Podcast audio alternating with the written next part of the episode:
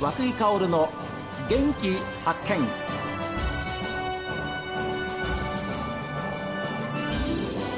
おはようございます。和久井薫です。和久井薫の元気発見。一日の始まりは私が発見した北海道の元気な人と出会っていただきます。今週は創業なんと123年。岩内町の老舗かまぼこ店の金田吉田かまぼこ店。ご主人の吉田智和さん。金美さんご夫妻にお話を伺っています。これ新しく建て替えられました。非常にお店が新しいんですけれども、はい、これいつ頃ですか？えっともう丸6年になりますね。でもやっぱり新しい新鮮な外のこと家の構えもそうですし、ええ、工場が見えるっていうそういう作りにしたのも建て替えの時そうです。はい以前はですねあの店舗自体もなかったので本当に工場だけだったので。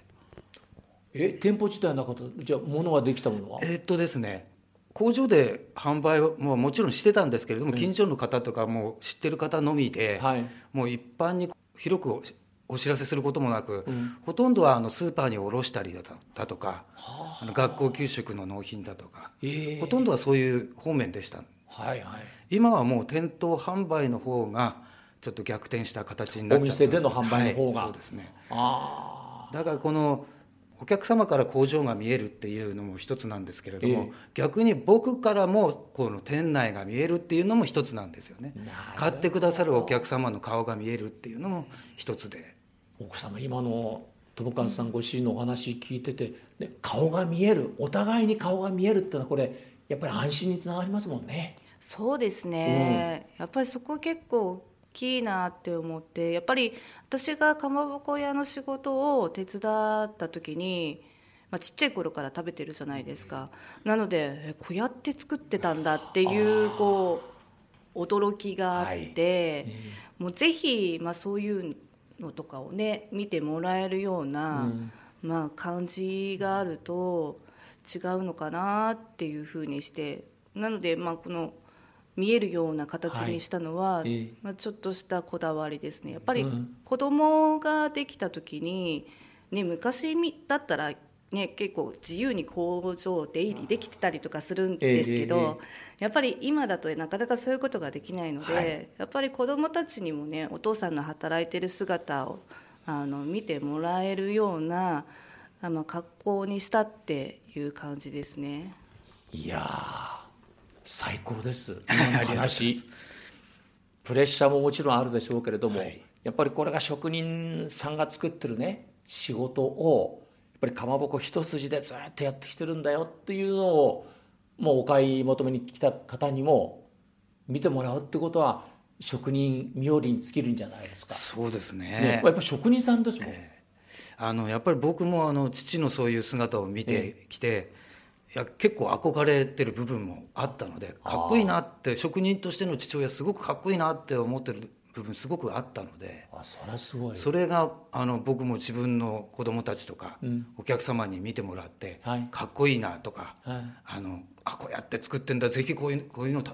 ったら食べてみたいっていうふうに思ってもらえればもう100点満点ですね。いやもうそんなふうにおっしゃる方なかなかいらっしゃらないと思いますけれども、えー、ということはあれですか？今何種類ぐらい作ってらっしゃるんですか？そうですね。あの季節限定のものが、まあ、あの彼女のあの注文で多くなっちゃって、はい、毎回ではないんですけれども、まあ、年間通して言えばそうですね。70種類ぐらいにはなるのではないかなと思います。アイデアは奥様だそうですけど。そうですね。基本的には私が食べたいかまぼこっていう。いいな。私が食べたいかまぼこ。そうなんですよこういうのできないかなと。そうなんです。こういうかまぼこが食べたいんだっていうのを、まあ、相談するんですけど、ええ、大体最初は「え？っ?」て言われるんですよ。ででもなんとか作ってもらわなきゃいけないので、うん、まあ、交渉して、はい、まあなんとかね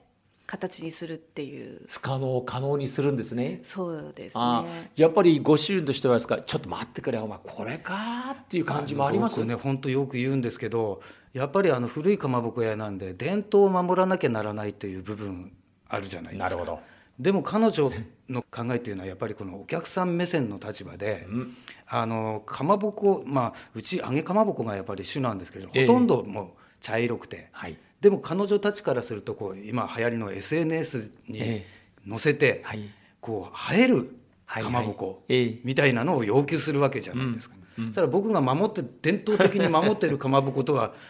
全然違う要求が来るわけですなるほど。ただ僕これ大事にしなきゃいけないなと思ったのは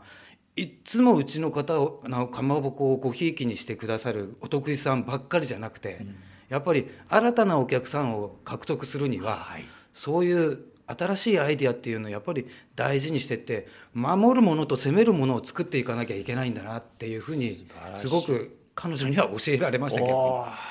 いや素晴らしいですね。見た目に「えこれかまぼこなの?」っていうふうに思うところもやっぱりお客様には見せていかなくちゃいけないっていうことですよね。すごい必要なんだなっていうふうに思いました、ね、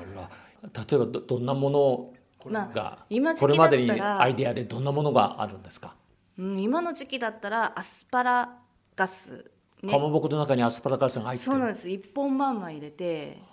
あら美味しそう。それはあの、まあ、すり身でね包んで。包んでフライにするんですよ。衣をつけてフライにして揚げるんですけど、うん、やっぱり旬のものなので、はい、あのこの時期はもうアスパラさん目当てで来られる方すごく多いです、ね、いやこれどうって言われた時はいかがでした？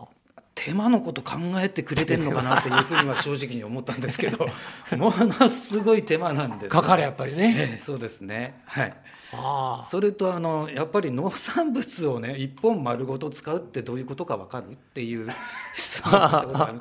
の必ず同じサイズのものが揃ってくるわけじゃないので、うんうんはい、でも完成度としてはやっぱり同じものを僕たちは作らなきゃいけないはいはいはい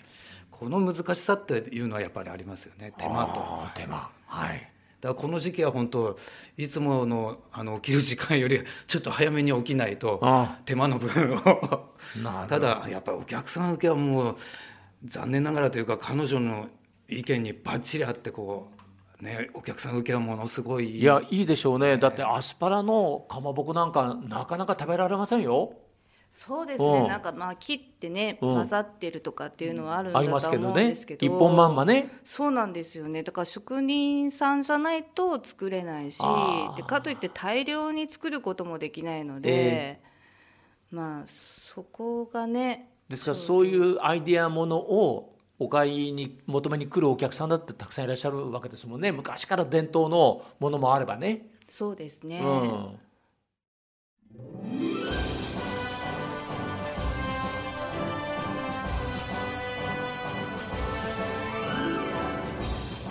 さあ皆さん番組を聞いての感想はメール元気アットマーク STV.jp genki アットマーク STV.jp ファックスは0112027290おはがきの方は郵便番号060-8705 STB ラジオ和久井薫の元気発見までです。この後は北海道ライブ朝耳です。今日も一日健やかにお過ごしください。